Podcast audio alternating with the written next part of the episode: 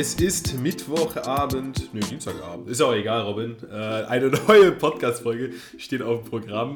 Wir wollen heute nochmal ein wenig über die aktuelle Lage in der Fußball-Bundesliga sprechen, gerade auch um den, über den Abstiegskampf, denn da geht es wirklich nach diesem letzten Spieltag extrem heiß her.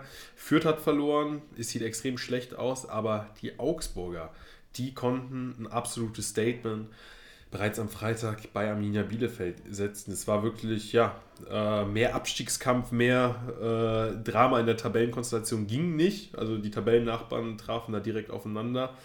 Augsburg, ja, konnte die Gunst der Stunde für sich nutzen, setzte sich am Ende mit 1 zu 0 bei Arminia Bielefeld durch und es war ein wirklicher Big Point im Abstiegskampf und im Endeffekt sind das ja, ich, ich, bin jetzt mal ganz arrogant, Robin, das sind quasi die Augsburger, von denen ich seit Spieltag 1 an rede. Ähm, war auch eine ganz solide Partie, also ich finde, sie haben es nicht unverdient gewonnen, haben auch viel fürs Spiel investiert, äh, hatten ähnliche Ballbesitzwerte wie Bielefeld, waren gefährlich oder in dem, im, im 16er immer wieder äh, sind sie zu, zu gefährlichen Aktionen gekommen. Deswegen würde ich sagen, kein unverdienter Sieg und die Augsburger bestätigen irgendwie meine Theorie, dass sie gefühlt unabsteigbar sind, Robin. Du hast absolut recht. Es war ein sehr interessantes Spiel. Fußballerisch war es jetzt wirklich kein äh, Filet Mignon. Es war dann doch auch eher ja, schon Dauerwurst und ein bisschen was drüber. Aber war okay. Also ähm, ich habe jetzt auch keinen großartigen äh, Horizont gehabt bei dem Spiel, aber ich war dann doch überrascht und natürlich ein sehr sehenswerter Treffer. Ähm, Statistik sehr ausgeglichen. Man muss halt ehrlich sagen, wenn du so in den Spieltag reinkommst, baust du natürlich eben auch Druck auf. Ja, du hast deine drei Punkte schon eingesammelt. Freut mich auch für Daniel Caligiuri, der ja auch äh, mit Schalke letztes Jahr eine brauchbare Saison hatte und ähm, jetzt mit Augsburg quasi wieder in so einer Situation ist, dass sie spielerisch immer wieder an ihre Grenzen stoßen und dann auch mal Spiele dann wirklich 1-0 gewinnen, äh, 2-0 gewinnen, Spiele drin haben, wo man wirklich gerne hinschaut. Aber das war jetzt einfach ein ganz, ganz wichtiger Sieg, ein Ausrufezeichen auch nochmal an alle Mitverfolger, die unten drin stehen. Und äh, ja, eine sehr solide, erwachsene äh, Leistung, würde ich sagen. War resolut. Sie haben sich, glaube ich, den Sieg am Ende auch verdient. Und man muss auch natürlich dazu sagen, auch bei der Defensive, wo wir bei Augsburg oft schon drüber gesprochen haben, ähm, war das eine solide, souveräne defensive Leistung. Also sie haben es übers Ziel gescheppert. Äh, nochmal, nicht sonderlich sehenswert, aber äh, hinterher fragt da keiner mehr nach. Das waren drei ganz, ganz wichtige Punkte und äh, da können wir Augsburg gratulieren. Hat die Situation für die Mitverfolger jetzt gerade nicht leichter gemacht. Ja, ich meine, die Augsburger sind ja sowieso nicht unbedingt für Glanz und Gloria bekannt. Aber ähm, sie sind eben dafür bekannt, dass sie sehr unangenehm zu bespielen sind. Und das haben sie auch in Bielefeld wieder unter Beweis gestellt. Die Bielefelder, ja, für mich eigentlich in den letzten Wochen so ein bisschen die Überraschungsmannschaft der Rückrunde gewesen, im positiven Sinne. Die Niederlage in Leverkusen, wo sie chancenlos waren, die war noch verschmerzbar. Jetzt gegen einen direkten Konkurrenten dann doch ein wenig bitter, weil man jetzt schon auch wieder so ein bisschen auf den Boden der Tatsachen zurückgekehrt sind. Ich sage mal anders formuliert: Bielefeld mit einem Dreier, 28 Punkte, wäre man jetzt fünf Punkte auf dem Relegationsplatz entfernt gewesen, was schon ein ordentliches Polster wäre und in der aktuellen Verfassung ja, hätte man da, da wahrscheinlich auch weiter anknüpfen können. Jetzt gegen, ja, ausgerechnet gegen den direkten Konkurrenten, ausgerechnet gegen den FCA, wo ich mir denke, aus Bielefelder Sicht ah, musst du da eigentlich schon einen Punkt mindestens holen. Ähm, bitter, aber ich sag mal, die Bielefelder haben sich an den letzten Wochen wirklich erarbeitet, dass sie jetzt in so einer komfortablen, in Anführungsstrichen komfortablen Situation sind. Ich meine, es ist immer noch, äh, brennt immer noch lichterloh, wenn man sich die Punkte anschaut, gerade auch durch den Sieg des VfB. Aber kleiner Rückschlag, aber die, ich sag mal anders gesagt, die Bielefelder haben ja durchaus gezeigt, wozu sie spielerisch, ne, und das äh, finde ich ganz entscheidend, spielerisch äh, in der Lage sind. Und ja, ich sag mal, Robin, wir müssen natürlich jetzt auch nochmal, wir wollen es nicht, wir nicht zu, zu weit ausschmücken, wir haben viel über die Hertha gesprochen. Ich fange mal, ich, ich leite das Ganze mal mit einem Zitat ein. Und zwar äh, Taifo Korkut, ähm, der von Freddy Bobic nochmal das Vertrauen ausgesprochen bekommen hat, hat im Training, ist mal richtig durch die Decke gegangen und ich zitiere ihn, Scheiß auf mich, ich möchte, dass ihr gewinnt das ist eure Zukunft, das ist nicht meine Zukunft. Und ähm, der Bobic. Das habe ich, doch bei, hab ich doch bei CKU auch gesagt. Das, das ja, genau. ist halt ein Zitat von mir geklaut, oder? Hast du das nicht auch vor dem Spiel gegen, äh, gegen Filatio gesagt? Hast du das nicht auch reingebrüllt? Das, das, das habe ich, hab ich in der bunten Liga damals auch reingebrüllt. Jetzt ergänzt Freddy Bobic noch, dass man sich äh, verbal auch mal wehtun sollte. Ich weiß jetzt nicht, ob das unbedingt der richtige Weg ist. Ähm, ja, aber keine Ahnung warum, Robin. Die Hertha steht mit dem Rücken zur Wand. Bobic setzt weiter auf Korkut, wobei als nächstes geht es nach Gladbach. Äh, da müssen wir auch mal eine große Klammer drum setzen. Wenn das verloren geht, weiß ich nicht, ob Korkut noch Trainer ist. Aber warum auch immer, ohne das jetzt zu weit auszuschmücken, ich bin tatsächlich, ich habe hab mir die Frage vor der Folge gestellt, steigt Hertha ab? Ich verneine es. Ich, ich sag, warum auch immer, so scheiße es läuft, Hertha BSC bleibt am Ende, wie Bist auch immer, in der Fußball-Bundesliga. Ja, das kannst du, die Frage kannst du berechtigterweise stellen. Ich glaube nicht an den Abstieg, bin ich ehrlich. Ich glaube ich glaub nicht dran. Also Fabrice K. polarisiert. Soweit, soweit möchte ich jetzt gehen. Aber ähm, also ich behaupte immer noch das Gegenteil, weil der, also das ist das ist auf allen Ebenen so derart infantil, was da, was da bei, bei der Hertha passiert. Und das ist ja jetzt nicht seit letzter Woche der Fall, sondern tendenziell sprechen wir ja jede Woche über dieselben Themen und offensichtlich macht das bei der Hertha aber keiner. Und wenn es einer macht und es tatsächlich mal ein bisschen ekliger wird und ja, vielleicht auch bei den Fragen ein bisschen schwieriger wird, ähm, dann, dann, dann scheinen die Leute irgendwann auch gegen eine Wand zu reden. Also siehe Arne Friedrich, das ist jemand, der kennt die Hertha noch aus einer Zeit, wo man sogar auch mal europäisch gespielt hat. Wissen viele gar nicht mehr. Ähm, die Älteren, die Älteren werden es eventuell noch in den Notizbüchern stehen haben. Und ähm, ja, so jemand kriegt dann irgendwie den Hahn abgedreht, weil er ja sowieso auch schon gesagt hat, im Sommer ist, dann, ist es dann auch gut. Ähm, lustigerweise habe ich mal geguckt, seine Stelle hieß tatsächlich Performance Manager. Das sind Stellen, die gibt es auch nur bei der Hertha. Also weiß ich jetzt nicht.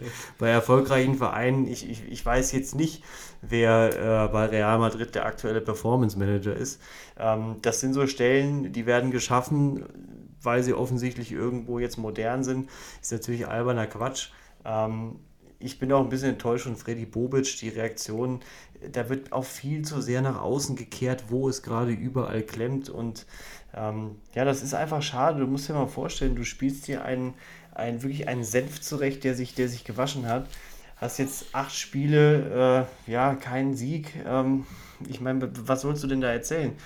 Ähm, bei, bei, einem 4 zu 1, Boateng spricht da irgendwie von, von, von äh, ja, Abstiegskampf und, und das ist ja nichts, was jetzt äh, neuerdings dann irgendwie auch mal in die, in, die, in die Kabine geschwappt ist, sondern das ist einfach katastrophal und auch die Aufstellung wieder. Ich, ich blicke nicht mehr durch, ich habe letzte Woche schon gesagt, ähm, ich, ich blicke da nicht durch und ich bin auch einfach wahnsinnig sauer. Aber wenn ich mir auch dieses 4 zu 1 dann wieder angucke, ähm, was da hinten verteidigt wird, das, das ist das, also was ein, was ein Boyata da hinten spielt, das, das kannst du keinem mehr anbieten. Also das ist ja auch alles Bezahlfernsehen. Da hat ja auch irgendwo jemand mal eine Mark 50 für, für Sky oder The Zone ausgegeben. Äh, das kannst du ja eigentlich um 15.30 Uhr keinem mehr anbieten. Es hat dann genau eine Viertelstunde oder ich glaube nach 17 Minuten Ansgar Knauf. Freut mich für ihn, junger Typ, kommt gerade in der Bundesliga an. Freut mich sehr. Der Wechsel zur Eintracht hat ja auch Sinn gemacht für ihn, um, um Spielpraxis zu kriegen. Ja, und, und äh, der lässt dann, lässt dann nach einer Viertelstunde bei dem Spieler eigentlich auch schon wieder die Luft raus. Und äh, das ist dann einfach am Ende wahnsinnig traurig ähm, für jeden, der es mit der Hertha gut hält, was da seit Jahren angeboten wird.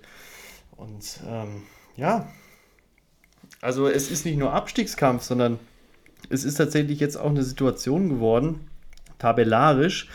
Äh, man kriegt ja sowieso schon keine Spielidee erklärt, aber man müsste jetzt dann schon auch mal erklären, dass Stuttgart nur noch einen Punkt weg ist. Ähm, und ja, das Torverhältnis ist tatsächlich äh, noch ein bisschen schlechter als bei Stuttgart. Das nur nebenbei. Und zwar nicht nur ein bisschen, sondern gerade genau 16 Tore schlechter als das von Stuttgart. Also minus 32 Tore. Ähm, ja, das ist eine Tordifferenz nach 25 Spieltagen, die dann schon auch äh, Richtung zweite Liga geht. Also ich erwarte nichts mehr von der Hertha, wenn sie den Platz verteidigen wollen. Und ich denke, viel höher wird es nicht mehr gehen. Ähm, wenn sie diesen Platz verteidigen wollen, sind natürlich solche Ergebnisse vom Wochenende ja, ähm, inakzeptabel auf allen Ebenen. Und nochmal bei diesen ganzen Themen, diese 375 Millionen, mal ganz außen vor. Freddy Bobic ist neu, alles außen vor. Ähm, katastrophale Mannschaft, überhaupt nicht leidensfähig.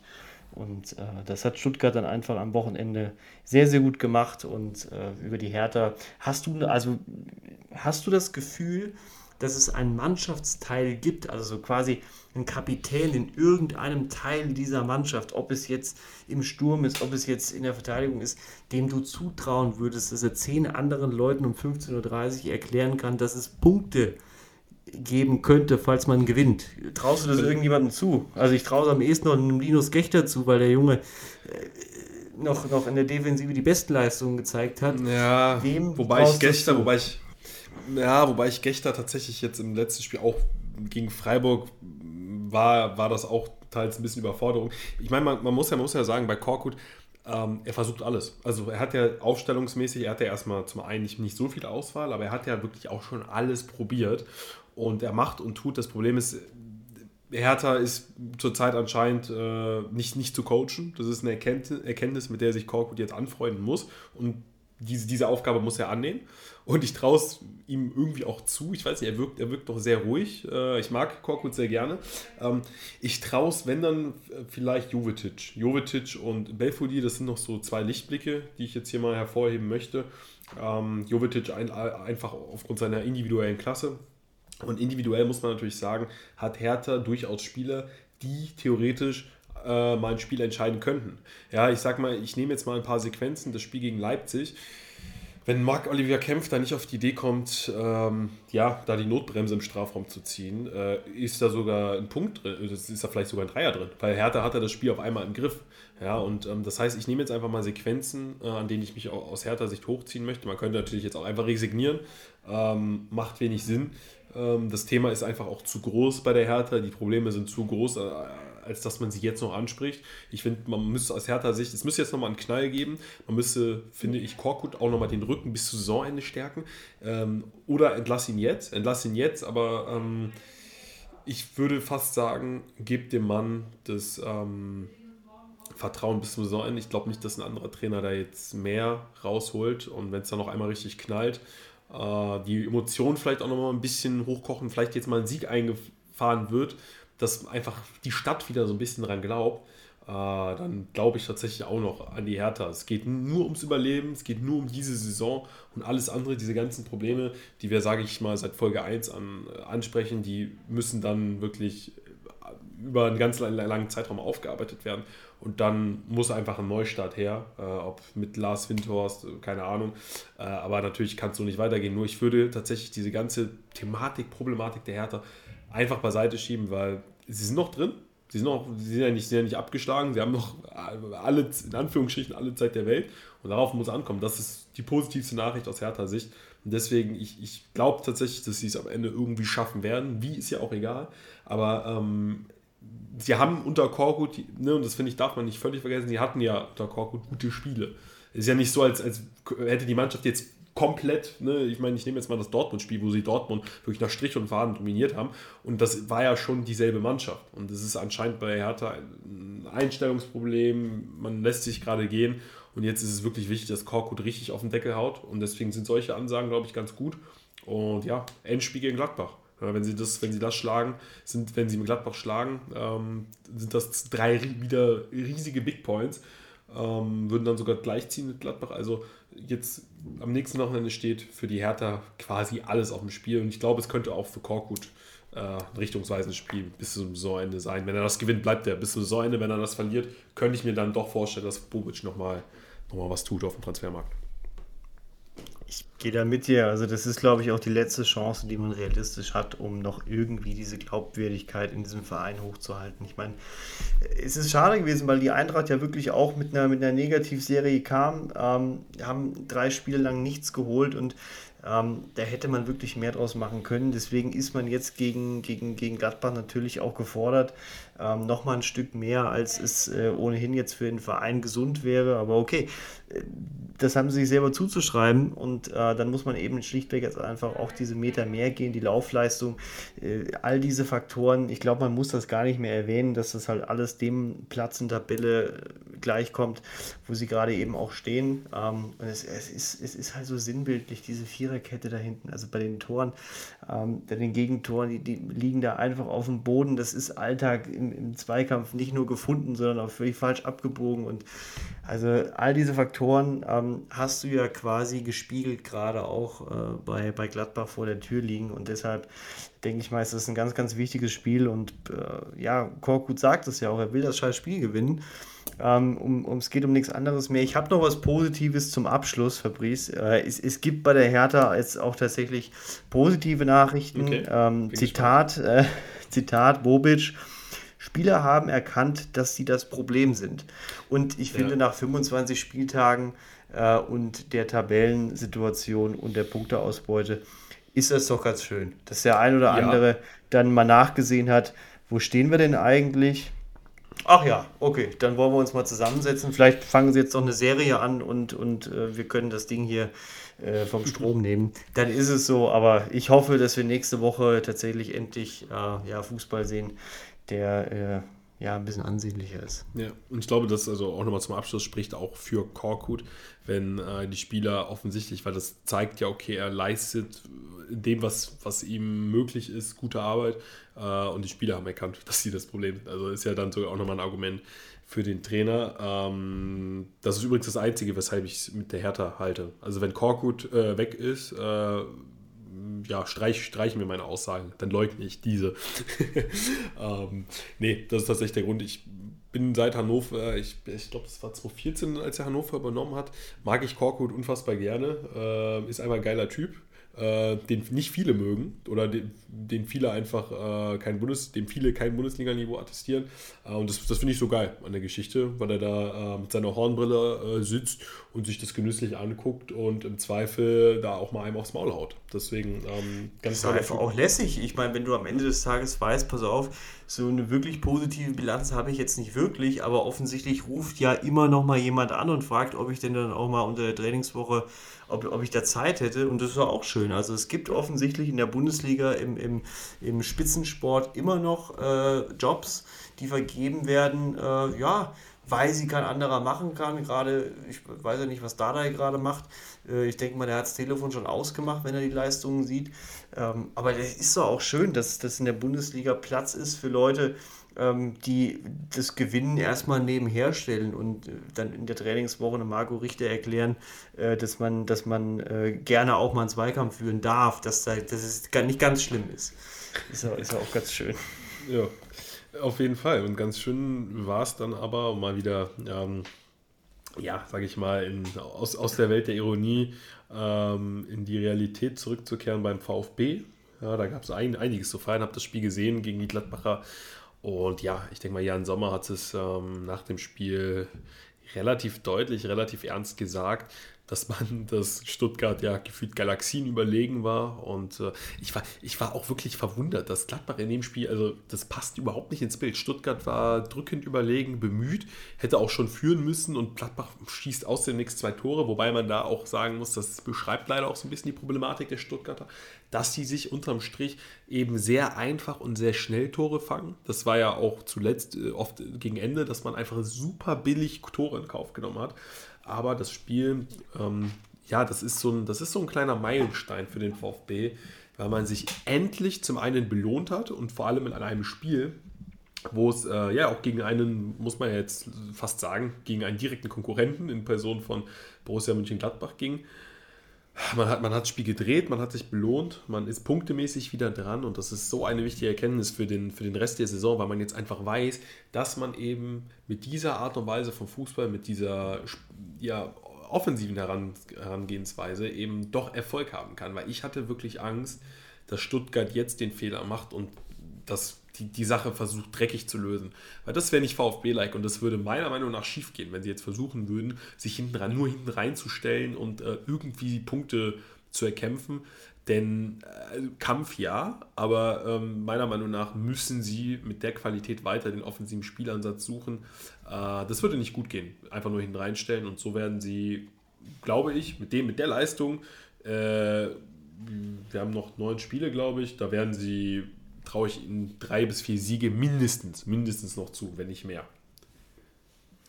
Vor allem, man hat auch gesehen in der Offensive, ähm, Thiago Thomas äh, versucht wirklich alles und es ist ja wirklich keine leichte Situation, aus einer anderen Liga zu kommen, sofort unter Druck zu stehen, ähm, leisten zu müssen. Er hat ja auch schon seine Tore erzielt. Ähm, Galajcic trifft wieder. Ich glaube, äh, Wataru Endo, was der, was der äh, einen Takt vorgegeben hat in dem Spiel und äh, nochmal ein 2 zu 0, ähm, das tut dann schon einfach auch wahnsinnig weh. Ähm, aber Stuttgart hat sich endlich belohnt für die Leistung auch in den letzten Wochen, wo sie immer eng dran waren, wo es nie ja, eine richtige Packung gehagelt hat und man sich irgendwie Sorgen machen musste, dass dieser Verein irgendwie innerlich schon, schon ähm, tot ist. Man sieht es ja auch in der, in der Form und in, in der Person Mislint hat, der wirklich richtig Puls hat, der hat richtig Blutdruck an der Seite. Und dieses 3 zu 2 ist, glaube ich, einfach unfassbar viel wert für den Verein, für die Spieler, für jeden Einzelnen, ähm, der auf dem Platz stand und äh, gekämpft hat. Auch die, diese Eigentore, die man hinnehmen musste oder Situationen in letzter Minute, die halt eben noch ausschlaggebend waren, ähm, dass die in diesem Spiel einfach äh, nicht stattgefunden haben, zeigt auch einfach, dass da im Kopf was passiert ist, dass äh, sie sich ihrer bewusst sind und auch in der Situation geblieben sind, äh, an sich zu glauben und auch an das System zu glauben, nichts umzustellen, wirklich weiterzumachen und ja, als, als homogene Masse zusammen ja, diesen Abstiegskampf anzunehmen und auch zu akzeptieren, dass es jetzt nicht mehr darum geht, ähm, wie wir äh, uns nach vorne kombinieren, wie wir umschalten, sondern einfach, wenn es geht, haust du eine Flanke rein und äh, Kalajdzic wird schon irgendwie äh, einen Weg zur Murmel finden. Und das finde ich äh, sehr ehrlich. Das ist äh, das, was man von den Vereinen erwarten darf, die unten drin stehen. Und äh, das hat Augsburg gut gemacht und das hat Stuttgart jetzt auch gut gemacht. Und es hat mich einfach wahnsinnig gefreut. Und Gleichermaßen ist man aber auch einfach entsetzt, was äh, da immer noch bei Gladbach passiert, von denen man eben nicht das Gefühl hat, dass sie ähm, verstanden haben, um, um, um was es da gerade in dieser Situation geht. Äh, man steht auf Platz 13, hat 27 Punkte, äh, nur noch vier Punkte, fünf Punkte zum, zum direkten Abstiegsrang. Das ist äh, immer noch okay, ja, aber wenn man sieht, was dort unten alles passieren kann, dass auf einmal Stuttgart die Punkte wieder anhebt. Ähm, ich denke, über Kräuter Fürth müssen wir nicht mehr sprechen. Ähm, die, die sind da raus aus der Geschichte. Um, um, um ehrlich zu sein, glaube ich jetzt nicht, dass die da irgendwie ähm, nochmal rankommen können. Aber auch Hertha, Arminia, das kann ganz schnell gehen. Und äh, für Gladbach sehe ich da gerade, um ehrlich zu sein, überhaupt kein Land. Und man sieht es auch, der Verein, Grüppchenbildung, all diese Faktoren, die, die man hat, wenn es nicht läuft. Ähm, ja, ist eine katastrophale Situation und äh, dann muss man leider auch eben einfach dem Trainer und dem ganzen Trainerteam den Vorwurf machen, dass sie mehrere Male in der Situation den Moment verpasst haben, innerhalb der Saison Dinge zu korrigieren und anzusprechen und Dinge zu relativieren. Ich meine, du kannst dich ja hinstellen, kannst jede Niederlage irgendwie erklären, da wirst du genug Punkte finden, aber ich glaube, man hat bei der ja noch allzu jungen, erfolgreichen Vergangenheit von, von, von Gladbach irgendwie den Moment verpasst, da vielleicht mit den Spielern zu sprechen, weswegen sie gerade erfolgreich sind. Ich meine, da war Champions League dabei, internationales Geschäft, äh, da, da waren sehr, sehr viele Spiele, sehr viel Zeit im Flieger, wo man vielleicht auch mal das ein oder andere Wort hätte verlieren können, weswegen man gerade die Spiele gewinnt und das Momentum auf seiner Seite hat und äh, der Gegner gerade einfach nicht trifft, egal ob man zwei oder drei Stunden jetzt gegen Gladbach gespielt hat. Ähm, ich glaube, man hat das so ein bisschen verpasst, den Spielern mitzugeben. Das Resultat ist halt ein Markus Thüram, der ja quasi am Ende des Spiels nicht verstanden hat, ähm, dass ein Borna Sosa Flanken reinschlagen kann und auch auf der linken Seite mal durchbrechen kann. Das ist ja jetzt kein Geheimnis. Ähm, und das ist einfach wahnsinnig schade und, und, zeigt mir irgendwie, dass dieser Verein kognitiv gerade nicht in der Lage ist, ähm, Ursache und Wirkung und das eigene Handeln irgendwie miteinander zu verbinden und auszubalancieren. Das ist sehr schade weil die Qualität ist da, aber ähm, ich denke mal, dass die Mannschaft selber nicht damit gerechnet hat, in dieser Saison zum gegenwärtigen Zeitpunkt äh, ja, auf Platz 13 zu stehen. Wobei ich da halt auch mal sagen muss, das ist halt auch so ein bisschen so, das, das Wort von Lothar Matthäus wird auch immer sehr gerne sehr hoch gehängt. Also ich finde es halt eigentlich ein bisschen schwach jetzt alles an Tyram. Also er hat ein Tor erzielt als Stürmer. Das war natürlich war das eine schwache Aktion von ihm in Sachen Zweikampfführung. Nur ihm da jetzt alles irgendwie abzusprechen, also da finde ich, da sollte man jetzt aber mal zehn andere, ne, also da, was Matthias Ginter da seit Wochen sich zusammenspielt, Elvedi, also ne, da, da, da, muss man wirklich alle nennen. Also da jetzt auf einzelne Spiele, das finde ich äh, journalistisch immer ein bisschen fragwürdig. Äh, klar kann man es an einzelnen Situationen festmachen, nur jetzt einem Stürmer, der getroffen hat. Ich finde, Player und Tyram müssen sich zumindest für das Spiel gar nicht mal so viel vorwerfen, äh, weil es kam ja auch nichts nach vorne. Also äh, das hatte, hatte Kramer ja auch gesagt. Man hat sich ja bewusst irgendwie für so eine defensive Variante entschieden, man ist aber nur hinterhergelaufen. Das heißt, dass man da aus der Formation irgendwie zwei Tore erzielt hat, ist irgendwie noch das Maximale ja, ob man da jetzt, das, das, ich, ne, ich, ich finde, man muss über die Aussagen von Kramer reden, man muss über die Aussagen von Sommer reden, weil die sind halt unfassbar, also die, oder die sind sehr, sehr tiefgründig, die zeigen einfach die Probleme auf. Äh, die Aktion von Tyram muss man auch ansprechen, mir, mir wurde sie ein bisschen zu groß gemacht, äh, weil sowas 300 Mal am Spieltag passiert. Ähm, es passte jetzt halt sehr gut rein, ne, weil Gladbach, ja, läuft schlecht und dann kann man halt vor einem Tor sich diese Szene nehmen. Ähm, ich hatte aber tatsächlich bei Tyram den Eindruck, dass er sogar so ein bisschen, also er wirkte wieder so ein bisschen frischer, lebendiger auf mich. Ich, ich mache das Problem bei Gladbach tatsächlich momentan eher äh, in der Abwehr fest. Gerade in der Innenverteidigung läuft es überhaupt nicht. Ähm, Mittelfeld 6, ja, Kone ist ja noch so ein Lichtblick für mich, aber Kramer, Neuhaus, die haben überhaupt keinen Zugriff für mich aufs Spiel. Ähm, und ja, es ist, es ist, du hast alles gesagt zu Gladbach. Ähm, kann, man, kann man auch so ein bisschen die Parallele äh, zu Hertha ziehen. Es geht nur ums Hier und Jetzt. Ja, diese ganzen Baustellen, ähm, da, da, dafür reicht die Saison jetzt auch nicht mehr aus, die jetzt noch aufzuarbeiten. Es geht einfach ums blanke Überleben und dieses blanke Überleben hat man jetzt äh, am kommenden Spieltag gegen die Hertha. Kleiner Nachtrag noch zu Sky Sport. Ich weiß nicht, ob du, ob du das äh, schon mal mitbekommen hast. Ich meine, wir sind ja ein Podcast, deswegen wollte ich es kurz ansprechen, weil das äh, ja auch in den Bereich Journalismus eintaucht. Nach dem Samstagabendspiel ist es dann immer so, dass der Spieler des Spiels äh, zu Lothar und äh, äh, Sebastian, was weiß ich, schlag mich tot äh, geht. Und ähm, dann reden die da zu dritt, irgendwie eine halbe Stunde über das Spiel, ja, wo ich mir auch immer denke, okay, das ist halt einfach, einfach jetzt ein stinknormales Interview, was, was sich Stunden äh, hinaus verzögert. Äh, was ich aber witzig finde, Lothar und äh, Sebastian reden dann quasi über diesen Spieler, obwohl der in Person vor ihnen steht. Das, das finde ich immer sehr amüsant. Also, wo ich mir denke, was ist das jetzt für ein Stilmittel? Also, sie reden quasi über Sascha Kalajdzic, äh, reden über seine Stärken, seine Schwächen, über das, was er vielleicht im Sommer macht. Und Sascha Kalajdzic steht neben ihnen äh, wo ich mich einfach mal frage, wer, wer da das, für das Skript bei Sky Sport zuständig ist, weil sowas Banales habe ich selten erlebt. Also es ist halt total cringe und äh, ja, das, das, das nur am Rande. Äh, müsst, müsst, ihr mal darauf achten, wenn äh, ihr euch das Samstagabendspiel bei, bei Sky anschaut. Bin ich übrigens für Robin, dass wir das in Zukunft einfach übernehmen. Dann, ähm, ja, mit dem Gin Tonic. Würde ich, äh, würde ich tatsächlich bevor, würde ich befürworten machen uns ein paar schöne Kaltgetränke, laden den Spieler des Spiels abends zu uns ein ja. äh, und gehen dann nochmal Themen durch, die vielleicht irgendwie ein bisschen abendfüllender sind als äh, ja, einzelne Statistiken. Ich denke, das Spiel hat auch genug hergegeben, nicht nur tabellarisch, sondern ein Spiel zu drehen in der Situation sollte eigentlich Gesprächsthema für 10 bis 15 Minuten sein, ohne dass ich äh, nach dem Fläschchen Bombay äh, frage. Ja, ist natürlich ein bisschen, kann man, also man hat sowieso schon echt viele Emotionen verloren innerhalb der 90 Minuten. Gerade im Abstiegskampf will ich nicht wissen, was das mit dir als Spieler macht, wenn dann eben noch ein Tor überprüft werden muss. Oder äh, ich glaube, das macht sehr, sehr viel mit deinen Gedanken innerhalb dieser Situation und danach halt eben auch nochmal. Aber wenn du dann natürlich in so Gesprächen, ähm, ja, du hast im Hintergrund noch wirklich Fans, die am Rad drehen, Stimmung, äh, die, die sensationell ist. Ja, und, und wenn du natürlich so das Gas rausnimmst, ist, ist Wahnsinn, muss man sich leisten können.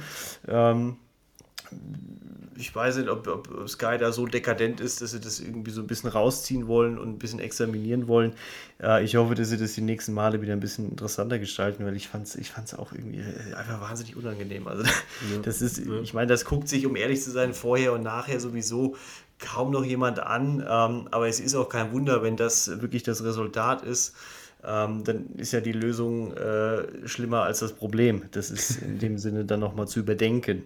Wir mahnen das an, wir heben ja. den Zeigefinger, aber ähm, was ich auch mit der Situation mit Tyram meinte, jetzt ist äh, gerade bei der so einer Teamleistung, wo du eigentlich nur noch äh, ja, Sommer aus dem Tor nehmen kannst, weil er, weil er der Einzige ist, der verstanden hat, dass, dass die Situation wirklich prekär ist, ähm, ging es mir nur um diese Symbolik. Das hat wahnsinnigen Symbolcharakter, dann einfach diese Situation nicht bis zum Ende Ende verteidigen zu wollen. Ähm, als Stürmer hat man gesehen, wie lange das auch bei einem Sané gedauert hat, bis er verstanden hat, ähm, dass die Wege nach hinten sich tatsächlich lohnen können und durchs ganze Stadion gehen können. Ich meine, dann musst du wenigstens diesen Punkt mitnehmen ähm, und den Fans irgendwie zeigen, dass du, dass du, ja, dass du leidensfähig bist. Und ähm, das ist einfach schade, weil Chris Führig hat auch eine offensive Rolle gespielt und er hat auch ein Tor geschossen und er hat halt eben ja alles reingeworfen, was ging und ähm, das freut mich dann einfach zu sehen und ich fand es ein bisschen schade, aber ihn da jetzt explizit rauszunehmen. Ich genau. meine, er hat vom Tor wahnsinnig effizient zusammen mit Player gearbeitet. Das kann man ihnen ja nicht vorhalten. Dass genau, darum, darum nicht, nicht alle ihre Chancen genutzt haben. Das haben sie getan und deshalb ähm, zu seiner Leistung, das war noch, war noch absolut akzeptabel. Es ist einfach nur schade, dass er und viele andere einfach dann gerade aktuell nicht den Mut haben, ähm, bis zum Ende zu verteidigen und als Mannschaft sich wirklich gegen so ein Spiel, was dir sehentlich und wissentlich aus der Hand gerät, ja, alles reinzuwerfen, egal ob du Grüppchen hast in der, in der Kabine, egal ob du mit dem Trainer zufrieden bist. Äh, mit dem System zufrieden bist und generell einfach in der, in der Abwärtsspirale gefangen bist, ähm, muss ich trotzdem aber irgendwie auch sehen, dass ich mich mit allem, was ich habe, dagegen stemme und ja, nicht eine Borna Sosa da weglaufen lasse, weil das war jetzt auch nicht irgendwie, dass er da äh, gespielt hätte, als, als, als wären Slalomstangen, sondern das war eine ziemlich einfache Situation, die siehst du mittlerweile auf, auf jedem Schulhof von der Berufsschule. Das, das, das geht dann halt einfach nicht und das macht mich macht mich ja traurig, weil normalerweise ist Gladbach ja eigentlich ein Verein, der ähm, solche Situationen durch die Dramaturgie von so einem Spiel tragen kann und verteidigen kann und die Qualität hat, aber in den Köpfen scheint gerade ziemlich viel, ja, ziemlich viele Fragen, ähm, die, die sich da über, über Wochen angehäuft haben und äh, es möchte sich niemand beantworten und stellen kann man sie gerade auch keinem und es ist einfach, es ist ja, eine schreckliche Situation und ähm, in den nächsten Wochen, wenn man sich die Gegner anguckt, wird es auch nicht gerade leichter, aber ich denke mal, man hat gegen die Hertha nächste Woche eine Chance,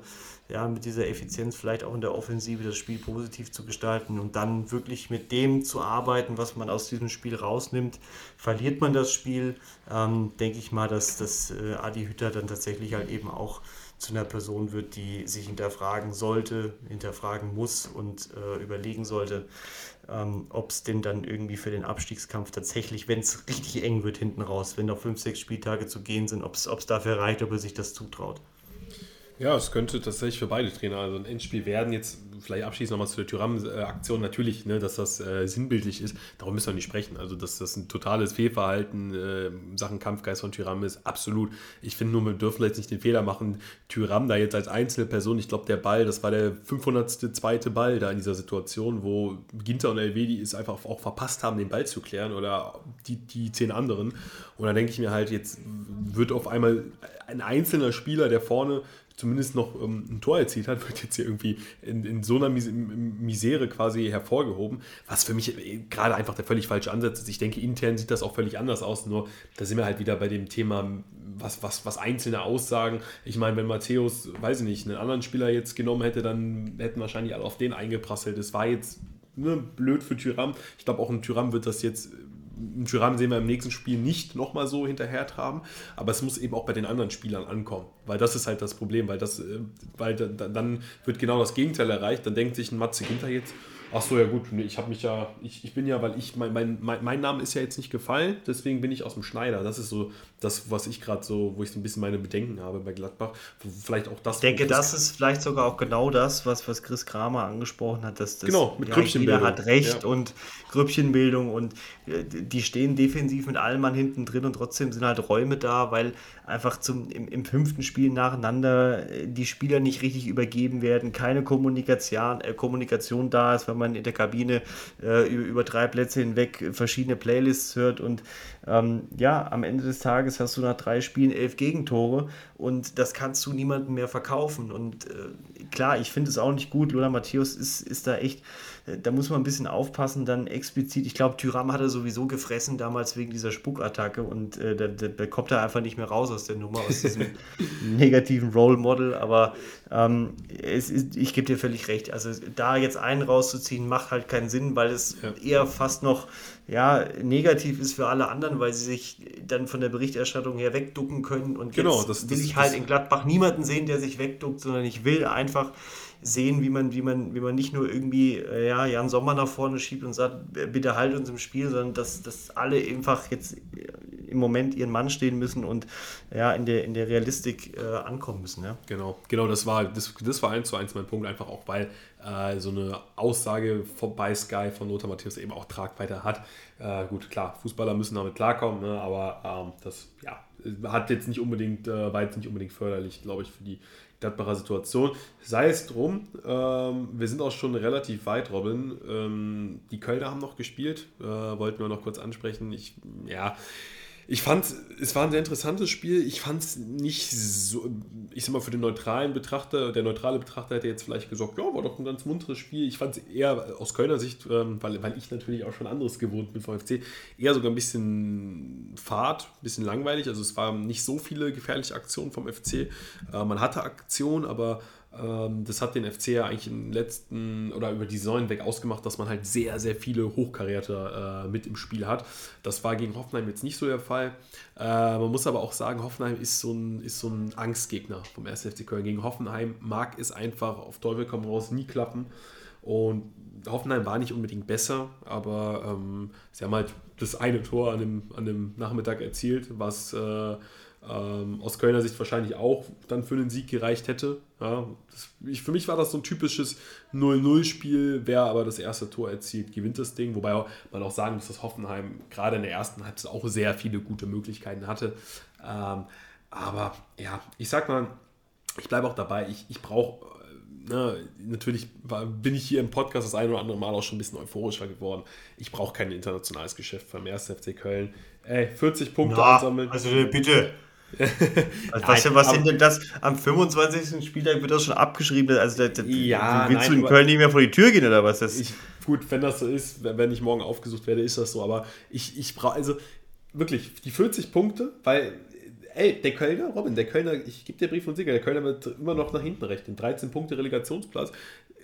Als Kölner hat man einfach alles schon gesehen. Ja, das ist halt eben das Problem. Als Kölner bist du wirklich erst am, am 34. Spieltag, wenn du dir da die Tabelle anschaust, dann weißt du, dann hast du erst die Gewissheit, dass du nicht abgestiegen bist. Also wenn, wenn es denn auch so ist. Und deswegen, ich, das ist mir einfach. Die Freiburger, die können, die können gerne über das internationale Geschäft reden, weil sie, glaube ich, auch gerade dafür das Format haben. Äh, bei den Kölnern bin ich so, mh, hm, ich, ich weiß nicht, ob das jetzt gerade, ob, ob das jetzt gerade Thema sein muss. Weil ich glaube, diese, diese Aussage von Spiel zu Spiel, ich, ich kann diese Floskel nicht hören, aber ich glaube, beim ersten FC Köln ist man wirklich sehr gut beraten, einfach jedes Spiel so anzugehen, als, als würde es um Abstiegskampf gehen und ähm, einfach die Punkte einzusammeln. Jetzt in Fürth auch nur ein Unentschieden, jetzt eine Niederlage. Ne? Das ist schon, die, der ein oder andere Kölner wird schon wieder ein bisschen nervöser. nervöser. Also der Puls geht beim einen oder anderen Kölner schon wieder ein paar, paar äh, Pfennig hoch. Deshalb, ähm, ja, ich ich, ich, ich, hoffe, dass man jetzt einfach, äh, und es wird auch kein leichtes Programm jetzt in der nächsten Woche, das kommt auch hinzu, Punkte einsammeln, die 40 voll machen und dann alles on top, äh, nehme ich sehr gerne. Natürlich sollen es auch mehr als 40 werden. Ähm, aber ich, für mich, ich, ich, fand die Niederlage jetzt gar nicht so schlimm. Ich hätte einen Punkt ganz gerne mitgenommen, weil ich denke, aus so einem Spiel kannst du durchaus einen Punkt mitnehmen. Aber Hoffenheim ja, bestätigt, bestätigt einfach, dass sie eben vielleicht dann dieses eine Tor äh, momentan dann auch besser sind. Ne? So viel kann ich dazu sagen. Also ich bin zum einen beeindruckt, äh, mit, mit, mit welchem Herzblut du da äh, trotzdem noch alles mit an die Hand nimmst. Es ist, es ist einfach so schön, wenn ein Fabrice K. über Köln spricht. Also äh, Gedanken und Impressionen aus Köln, über Köln. Es ist, ja. der ganze, ganze, kannst du so schon einen Podcast voll machen. Da braucht es brauch, mich hier gar nicht für.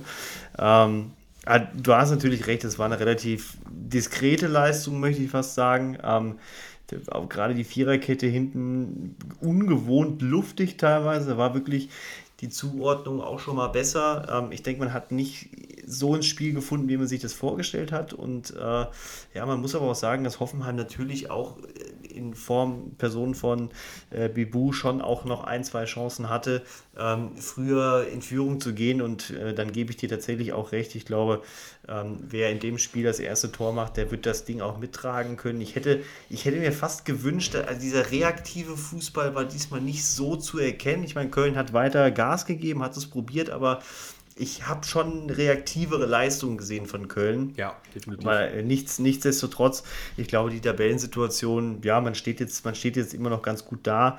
Ähm, ich glaube, intern hat man ohnehin für diese Saison ganz andere Ziele äh, ja, vorgegeben und ich denke, denen läuft man auch in keinster Art und Weise hinterher, sondern ist weit über den Zielen und äh, kann dann eben einfach auch äh, so ein 1 zu 0 jetzt eben wegstecken für Hoffenheim waren es natürlich wirklich drei ganz wichtige Punkte. Wenn man, wenn man da auf die Tabelle schaut, ja, sie sind immer noch auf Platz 4. Ich meine, Leipzig und Freiburg immer noch dahinter, die sich äh, ja auch in dem Spiel mit dem 1-1 äh, ja keinen Gefallen getan haben.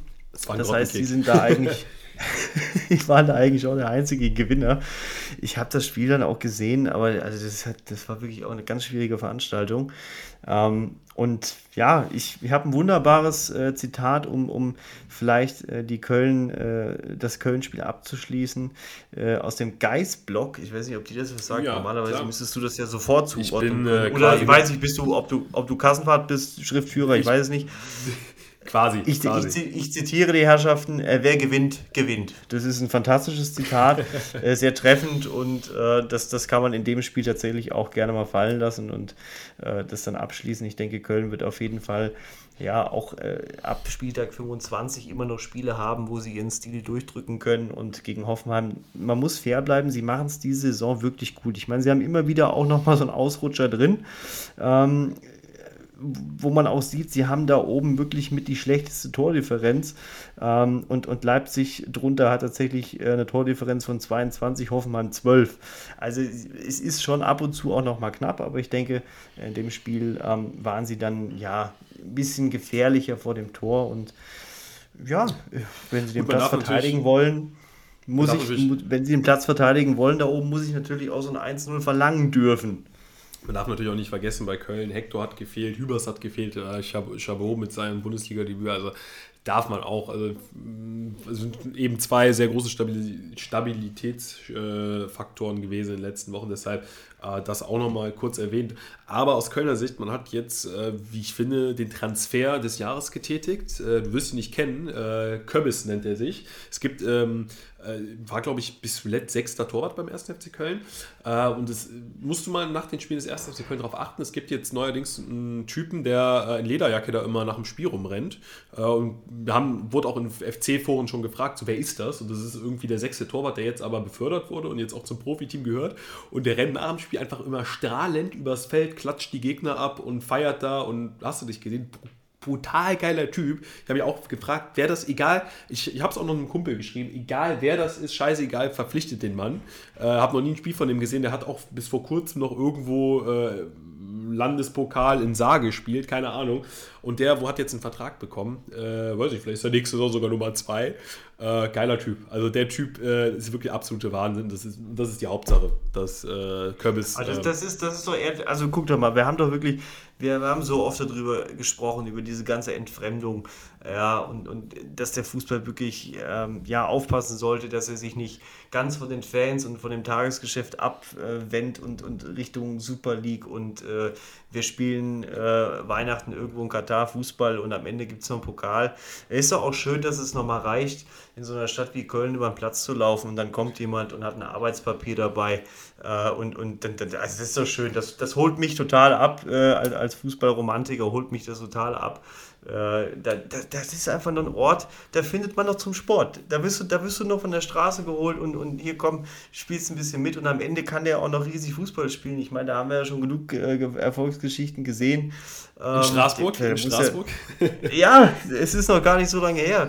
Äh, ich meine, was, was der eine da in der Verteidigung hinten gespielt hat, ähm, weiß ich nicht, das, das reicht locker für die Hertha, um da hinten zu stabilisieren. Also da kannst du, wenn, wenn du den neben äh, Boyata stellst, äh, ja, fallen auf jeden Fall zwei Tore pro Spiel weniger. Ähm, also es ist Wahnsinn, was, was, der, was der da hinten gespielt hat auf der, der Typ, der Typ war äh, die Hälfte von mir. Äh, wirklich, und ich bin regelmäßig an dem, an dem Jungen abgeprallt. Also es war unfassbar. Der, ja, der hat 42 Kilo gewogen, kein Kilo mehr. Und teilweise bist du in den Rhein gelaufen. Ich dachte, du, du, du brichst den jetzt durch in der Mitte, der klappt uns um. Ähm, aber äh, das sah aus, als wärst du gegen Jabstam gelaufen. Also ein überragender Typ. Das ist, äh, ja. Nee. Der hat, mir, der, hat, der hat mich tatsächlich, der hat mich tatsächlich auch einmal getunnelt und mir währenddessen gesagt, dass er mich tunnelt. Ach du Scheiße. Äh, und ich stand immer noch da und habe versucht, die Situation einzuordnen. Ähm, da war der schon drei Gedanken weiter. Da habe ich noch versucht, irgendwie meinen Meniskus zu sortieren. Also wahnsinniger Typ. Ist überragend. Müssen wir, sollten wir vielleicht mal an die Hertha. Müssen wir im Auge behalten. Müssen wir im Auge behalten, vermitteln wir im Zweifel. Nee, und äh, dann können wir den Spieltag auch zumachen, Robin. Äh, positiv gibt es noch äh, von deinen Bochumern äh, zu vermelden, äh, die Kräuter Fürth geschlagen haben. Ja, was soll man jetzt im Spiel sagen? Aufsteiger-Duell, Aufsteiger-Duell. Fürth, ähm, ja, das, irgendein Team muss absteigen. Ja, es ist extrem eng und Fürth wird eines davon sein. Also da muss schon mehr als ein Wunder passieren und weiß ich auch nicht, sehe ich jetzt gerade nicht äh, die Notwendigkeit, ähm, da drüber zu sprechen. Äh, bittere Niederlage aus vierter Sicht, für Bochum freut es mich, äh, drei wichtige Punkte. Ja, vor allem für Leitsch ist äh, sehr, sehr schön, dass er ja unter der Woche noch als Pechvogel ähm, im Pokal, was natürlich auch eine sensationelle Leistung gewesen wäre, wenn man im Pokal bis ins Halbfinale gekommen wäre, ist jetzt nicht der Fall. Ich denke, man hat vorher auch nicht damit gerechnet, so weit zu kommen. Und äh, dass er das Spiel entscheidet und äh, tatsächlich sogar noch ein Tor macht, ist für ihn persönlich auch sehr, sehr schön, hat mich gefreut. Und äh, zeigt, dass der VfL tatsächlich äh, sowas von in der Bundesliga angekommen ist, so wie wir es vorher prophezeit haben ähm, und tatsächlich unterstrichen haben, dass wenn wir in so einen Fernseher reingucken, die ein oder andere Sache dann doch mitnehmen können. Ja, das ist auch ein schöner Abschluss, Robin. Äh, wir blicken natürlich wie immer sehr gespannt auf das kommende Wochenende, gerade mit der Partie Gladbach gegen Hertha. Da wird es, denke ich, in der nächsten Woche ordentlich Gesprächsstoff, Zündstoff geben. Und bis dahin äh, würde ich sagen, genießt jetzt erstmal die Champions League. Alle Mann äh, in Person von Robin. Äh, ich denke mal, der Gin Tonic äh, steht schon bereit. Und ja, dann bin ich gespannt, was das gibt. Können wir vielleicht auch in der nächsten Folge dann mal drüber sprechen gegen Salzburg. Könnte sicherlich ein, ja, ein spannendes, spannendes Duell werden. Also, mich hat es gefreut, Robin. Es war wie immer ein Genuss. Und dann würde ich sagen, habt noch eine schöne Woche. Kommt, äh, kommt gut ins Wochenende dann, gegen Ende der Woche. Und wir sehen uns in der nächsten Folge, Leute. Macht's gut. Ciao, ciao.